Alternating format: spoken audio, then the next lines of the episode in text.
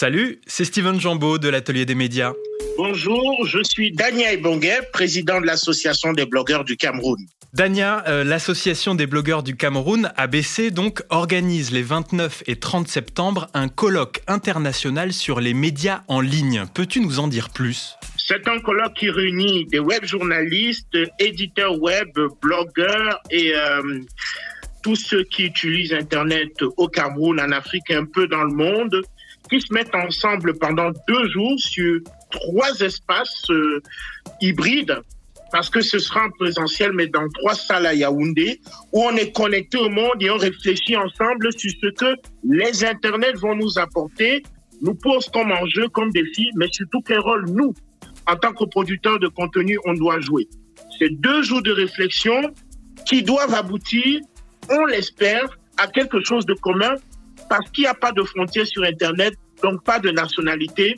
Nous venons de partout, pour un objectif global. Dania, derrière cet événement, il y a aussi l'envie d'agir pour une meilleure appropriation des codes éthiques et déontologiques pour les blogueurs, les web journalistes et plus globalement tous les producteurs de contenu en ligne. Pourquoi cet objectif? Parce que comme il n'y a pas de frontières et que malgré les législations nationales, malgré les lois sur la cybercriminalité qu'on observe de et là, quand j'écoute Alpha Diallo, président de l'association des blogueurs de Guinée, quand j'écoute ma consoeur de Côte d'Ivoire ou alors celui du Gabon et de Guinée équatoriale, nous nous rendons compte que nous avons tous les mêmes problèmes, à savoir, un, il y a ceux qui se lèvent et s'autoproclament blogueurs et influenceurs, mais qui ont des contenus douteux. C'est embêtant pour ceux qui ont pris la peine de faire des espaces de leur blog, des espaces sérieux, des contenus qui n'outragent pas, qui n'insulte pas, qui ne diffame pas. Comment tirer le bon grain de livret? Il faut simplement aboutir à une charte de bonne conduite sur laquelle nous nous mettons tous d'accord et ce sera, on l'espère, euh, signé par la majorité des gens qui participeront à, ce colloque. Et nous, les présidents d'associations de blogueurs, nous voulons en être les pionniers. Eh bien, parfait, ça me paraît être un joli programme. Merci beaucoup, Dania Ebongue, présidente de l'Association des blogueurs du Cameroun. Précisons aussi que tu es membre de Mondoblog, la communauté des blogueurs francophones de RFI. Pour plus d'informations sur ce colloque international sur les médias en ligne organisé au Cameroun, rendez-vous sur colloquedesmedias.org. À bientôt, Dania. Merci, Sylvain, à très bientôt. RFI. Vous écoutez l'atelier des médias. Pendant une quinzaine de minutes, nous allons vous présenter Ciné Jardin, un festival de cinéma documentaire et d'écologie organisé en France au beau jour dans les lieux de nature situés en ville. La semaine dernière, dans l'atelier des médias, nous avons discuté de la charte pour un journalisme à la hauteur de l'urgence écologique. Un document en 13 points pensé comme une boussole pour les journalistes et les médias afin qu'ils questionnent leurs pratiques éditoriales et même leur fonctionnement tout entier face au dérèglement climatique et au déclin de la biodiversité.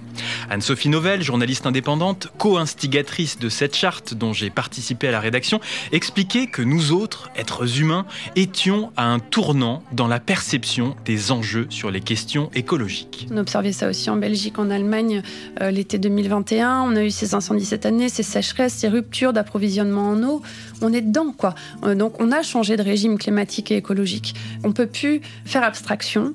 Et je pense qu'il est de notre responsabilité de bien en parler et d'accompagner le public. Parce qu'en fait, c'est pas être militant que de dire ça, ou alors c'est dans le sens de servir l'intérêt général que d'être militant, euh, parce que la, racine latine du mot signifie cela. Euh, mais c'est une forme d'engagement. Et en anglais, le terme d'engagement, c'est aussi engager une conversation. Donc on revient à cette nécessité de jouer ce rôle de média, médiateur, qui sur ces questions doit éclairer, dire ce n'est pas facile, le sujet est complexe, ça impacte tous les secteurs de notre vie et les décisions, on va devoir les prendre ensemble pour arriver à trouver des solutions, pour atténuer euh, notre impact euh, sur la planète, mais aussi nous adapter au mieux bien en parler, accompagner le public, engager une conversation pour éclairer le débat public sur les bouleversements en cours, c'est justement ce que propose le festival Ciné-Jardin que nous allons vous présenter aujourd'hui. Pour en parler, j'accueille Nolwenn Autré, journaliste pour l'atelier des médias de RFI. Salut Nolwenn. Salut Steven. Il y a bien longtemps, c'est sur grand écran, dans les cinémas, que l'on regardait les informations, que l'on voyait la réalité du monde. Avec la télévision et Internet, on a ces images maintenant chez nous, partout même, oserais-je dire, oui, dans la poche, dans nos smartphones. Mais le grand écran conserve sa magie et est propice aux conversations, surtout lorsqu'il s'agit d'une diffusion en plein air, d'un cinéma itinérant.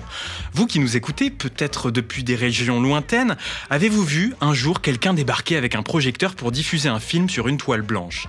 Ciné Jardin, dont tu vas nous parler, Nolwenn, diffuse des documentaires en plein air, comme au cours de la soirée de projection à laquelle tu as assisté.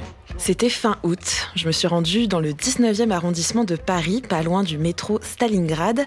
Là se situe un bel espace vert situé entre des tours d'immeubles, le jardin Luc Hoffmann. On y trouve des pelouses et des jardins partagés, c'est-à-dire des petits potagers individuels.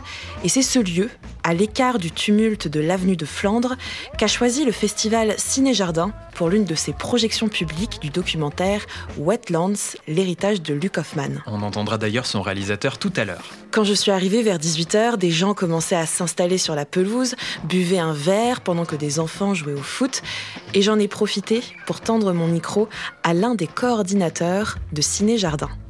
Je m'appelle Benjamin Bibas, je suis euh, fondateur de la Fabrique Documentaire. C'est une association de production, réalisation de documentaires. Euh, on a commencé comme ça en 2005, mais en 2015, au bout de 10 ans de production de documentaires, notamment radiophoniques d'ailleurs, on s'est dit que c'était bien le documentaire d'en faire, mais c'était bien aussi d'en montrer pour transmettre des choses aux gens. Et du coup, on s'est mis à créer des festivals de cinéma documentaire. Là, on était implanté, c'est-à-dire les quartiers populaires du nord-est parisien, Paris 18e, 19e, 20e. Et euh, la première euh, chose qu'on avait envie de montrer aux gens et sur lesquelles on voulait faire réfléchir les gens à partir du documentaire, c'était l'écologie. Il nous semblait qu'il y avait une vraie question euh, de sensibilisation à l'écologie dans les quartiers populaires à l'époque. Et on a créé un festival de cinéma documentaire et d'écologie qui s'appelle Ciné Jardin. Et dans ce festival documentaire et d'écologie, chaque soirée commence par une visite du jardin. Peut-être que le mieux, c'est que je vais vous présenter les jardinières du, du jardin Couleurs et Senteurs. Eh bien, allons-y. Là, on est au pied des tours d'immeubles qui surplombent le jardin Luc Hoffmann. On retrouve Christine Delille, une habitante du quartier et une jardinière. Christine Delille est adhérente depuis longtemps au jardin partagé et c'est elle qui anime la visite des lieux. Vous avez des tomates, beaucoup de tomates, des fleurs, des géraniums, ça je sais c'est quoi? Vous avez du raisin? On est dans le jardin couleur et senteur. Avant c'était un bac à sable. Au début, c'était les enfants qui faisaient le jardin partagé. Et après, c'était les habitants. Parce que les enfants, ça ne les intéressait plus et tout. Et après, ils ont fait des travaux, des très très grands travaux. Ils ont tout défait et tout. Et, et après, ils ont fait ce jardin-là. Alors, ce jardin-là, il est de 2010, je crois. On est à peu près 31 personnes. Vous pourriez envisager euh, de vivre à Paris euh, sans, sans avoir un petit peu de jardin? Non, pas du tout. C'est fini maintenant. Maintenant, euh, si même si j'achète une maison un jour, ça sera avec un jardin. Je ne peux plus me passer du jardin. C'est la terre. Et à côté, on a Véronique qui travaille dans son jardin. Un des grands apports de cette participation au jardin, c'est que euh, ça permet de croiser des gens du quartier, mais de toutes les origines euh, sociales, avec un vrai mélange et, c'est une très grande richesse et ça se voit aussi dans les parcelles parce que les plantations sont différentes suivant les origines de chacun. Dans ces jardins partagés, on a donc un mélange de cultures, des gens de milieux sociaux différents. C'est effectivement un lieu de rencontre. On parle de l'arrosage des jeunes pousses, des plantes qui grimpent, et les questions d'écologie ne sont jamais très loin. C'est la nature qui permet de provoquer des conversations, de se réunir autour d'un buffet partagé, de créer du lien social. Ce soir-là, la projection d'un documentaire était l'occasion de mettre l'environnement et l'urgence écologique au premier plan. Benjamin Bibas. Ce qu'on essaye de faire à travers Ciné Jardin, c'est donner une expérience de la nature, entre guillemets. Je dis entre guillemets parce que ce terme aujourd'hui euh, prête à discussion donner une expérience de la nature aux gens là où ils sont, c'est-à-dire dans la ville. Et qu'est-ce qu'il y a à voir comme nature dans la ville? Il y a déjà les parcs, il y a euh, tous les arbres, toutes les plantes qu'il y a dans la ville. On voit des oiseaux, des pigeons, des mésanges bleus, des moineaux dans ce parc. Et puis des insectes, je voyais des fourmis tout à l'heure, je voyais quelques pinces-oreilles là qui grimpaient sur l'écran également. Tout ceci interagit ensemble dans la ville. Donc faire visiter ces parcs dans une idée de l'interaction qu'il y a entre tous ces êtres vivants, y compris les humains, dans la ville, d'une part. Ensuite, leur faire prolonger cette expérience de la nature ou de l'écologie à travers un buffet qu'on veut plutôt bio, végétarien. Chacun apporte ce qu'il veut, hein, c'est participatif. Et enfin, euh, une réflexion autour de l'écologie, sur un thème écologique, à travers un film documentaire et une discussion avec le réalisateur qui est présent. Tout ceci constitue une expérience complète de la nature, de l'écologie, qui, espère-t-on, euh, est susceptible de mobiliser les gens autour de ces questions. Je vais maintenant aller voir Marine Cerceau. Marine Cerceau est co-coordinatrice de la fabrique documentaire.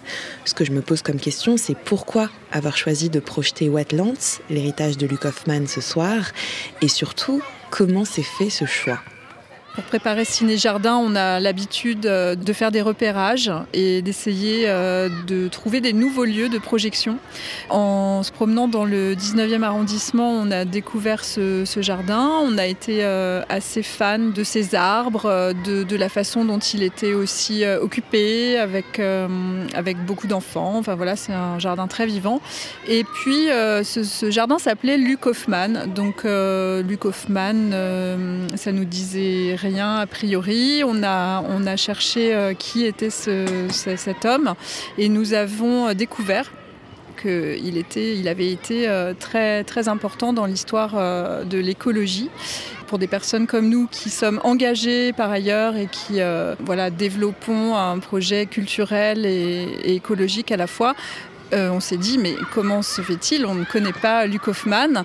Et puis en cherchant un petit peu plus, on s'est rendu compte qu'il y avait un film euh, qui retraçait sa vie euh, de scientifique, donc d'ornithologue, et aussi du coup les, réserves naturelles qu'il a participé à, créer dans les années 60 pour notamment protéger donc les fameuses zones humides qui sont des milieux naturels très très importants pour la faune et la flore.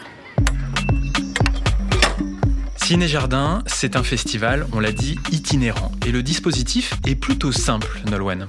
Très simple. Ce soir-là, pour l'écran, on avait une toile blanche de 5 mètres sur 3 tendue sur une des grilles de ce jardin parisien. Parfois, c'est aussi entre deux arbres. Un vidéoprojecteur suffisamment puissant pour pouvoir projeter le film à la tombée de la nuit. Et deux enceintes pour le son. C'était simple, léger. Un dispositif en effet réplicable partout. Au cours de cette huitième édition de Ciné Jardin, il y a eu des projections dans huit parcs ou jardins différents du nord-est parisien et de la Petite Couronne. Et j'ai justement croisé une spectatrice qui n'en était pas à sa première projection cette année. Enfin voilà, moi c'est le concept euh, global que, je trouve vraiment super. Ça fait découvrir euh, les quartiers autrement, ça fait découvrir des jardins, ça apprend des choses. Euh, la semaine dernière, donc c'est un jardin qui était le long du canal Saint-Martin que je connaissais déjà, où j'avais emmené mes enfants jouer. Mais il y avait plein de choses dans l'histoire de ce jardin que je ne connaissais pas et du coup l'heure passée avec le conférencier était super intéressante. Bonsoir à toutes et à tous pour cette euh, cinquième projection de Ciné Jardin 2022. Ciné Jardin qui en est euh, cette année à sa huitième édition. On a la chance ce soir d'avoir euh, le réalisateur avec nous, Stéphane Ritz, et puis également un collaborateur sur le film, Naoki Landeza. Bonsoir Stéphane Ritz. Bonsoir. Qu'est-ce que ça vous fait de voir euh, ce film, euh, ce documentaire que vous avez réalisé, projeté pour la première fois euh, dans un festival de cinéma à Paris, en France? Ah, je suis très heureux de voir ce film projeté euh, aujourd'hui, d'autant plus que c'est dans un cadre extérieur, euh, avec euh, toute la communauté au sein de ce, quartier qui a pu venir voir ce film gratuitement. Et c'est complètement en adéquation avec, avec ce, que je fais.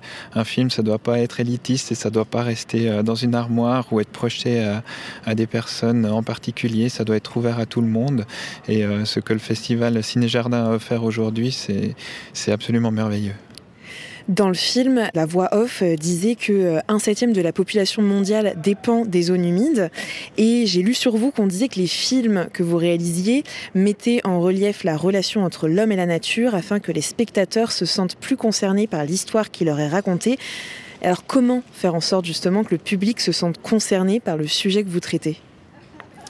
C'est une très bonne question. Euh, je crois que le, le mieux, c'est de, de réussir à, à, trouver le moyen de les faire rêver par l'intermédiaire de, de l'image de leur apporter des images qu'ils ne voient pas forcément tous les jours, mais qui finalement sont des images euh, qui sont proches d'eux. Et typiquement, les zones humides, euh, c'est tout le monde a une zone humide à proximité, mais les gens ne s'arrêtent pas forcément pour, euh, les regarder ou les comprennent pas forcément. Et donc, mon objectif à, travers ce genre de film, c'est d'éveiller l'attention du public pour qu'il ait un regard un peu différent sur euh, l'environnement qui est finalement euh, à leur porte.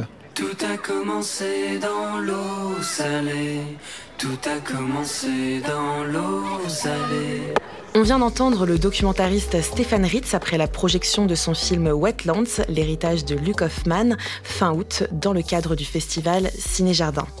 Diffusé devant une centaine de personnes ce soir-là, ce documentaire montrait l'importance des zones humides pour lutter contre le réchauffement climatique et mettait en avant le travail de Luc Hoffman, un des cofondateurs du WWF qui a lutté toute sa vie pour la défense de ces zones, notamment en Afrique. Pour plus d'informations sur le festival Ciné Jardin, ça se passe sur ciné-jardin.fr. Peut-être cette initiative de cinéma en plein air inspirera-t-elle celles et ceux qui nous écoutent? Nolwenn, pour terminer, on peut dire qu'il y a de plus en plus d'initiatives pour sensibiliser par les images aux enjeux écologiques. C'est vrai, on peut par exemple citer le Festival international du film écologique et social à Cannes, le Greenpeace Film Festival ou encore le DCEFF Washington DC Environment Film Festival. On peut aussi citer Wild Immersion dont l'objectif est de sensibiliser le public aux enjeux de l'environnement à travers des dispositifs immersifs, notamment avec un casque de réalité virtuelle. Merci Nolwenn Autré. Merci Steven. Comme chaque semaine, nous allons terminer cette émission avec Mondoblog Audio qui fait entendre les voix de la communauté des blogueuses et blogueurs francophones de RFI. Cet été, au Rwanda, une femme vêtue d'une robe transparente assistait à un concert. Figurez-vous qu'elle a été arrêtée pour atteinte à la pudeur. La mondoblogueuse camerounaise Lisa Abou s'interroge sur le style vestimentaire des femmes qui a parfois le don d'agacer certains hommes. En se documentant un peu sur la mode africaine avant la colonisation, on apprend à travers les hiéroglyphes et autres vestiges des anciennes civilisations africaines que la pudeur telle qu'on la connaît aujourd'hui est une idée reçue, emportée et perpétuée par la colonisation. La majeure partie des peuples d'Afrique y ont laissé leur identité, quelqu'un de façon forcée, cette vision sexiste et sexuelle des corps et surtout celui de la femme. Plusieurs représentations occidentales en témoignent d'ailleurs. La Vénus de Milo ou les tableaux de maître, par exemple, montrent à quel point ce regard, que je qualifierais en tant soit peu de libidineux, était présent dans la culture occidentale depuis des générations, alors que dans la culture africaine, elle n'arrive qu'après la colonisation. Alors en Afrique, la nudité n'était pas du tout sexualisée ou perçue comme un appel à susciter des désirs. En Afrique précoloniale, les vêtements permettaient surtout de faire la différence entre les hommes et les femmes. D'ailleurs, chez certains peuples du continent qui ont maintenu des liens forts avec leurs traditions telles que les Imba Namibie, les Maasai au Kenya et en Tanzanie, ou les Pygmées chez moi en Afrique centrale, on comprend que le vêtement est lié à l'environnement dans lequel on évolue, au climat ou aux activités qu'on y mène. Rien à voir avec le désir de paraître ou de séduire, quoique en Afrique on a plusieurs autres techniques d'approche. La nudité n'a donc aucun attrait sexuel. On est nu parce que la culture et les coutumes l'exigent, du moins nous l'étions, parce qu'aujourd'hui c'est plus vraiment pareil. Pourtant, on a réussi à nous faire croire que notre corps doit être caché sous des tonnes de linge, sous la pluie, comme sous 40 degrés Celsius. On n'y comprend plus rien. Parce que selon les bonnes mœurs, le dévoilé apparaît comme une honte, voire un manque total de dignité. Tandis que d'un côté, nous avons donc l'Afrique moderne évoluée qui catégorise encore les femmes en fonction de ce qu'elles portent.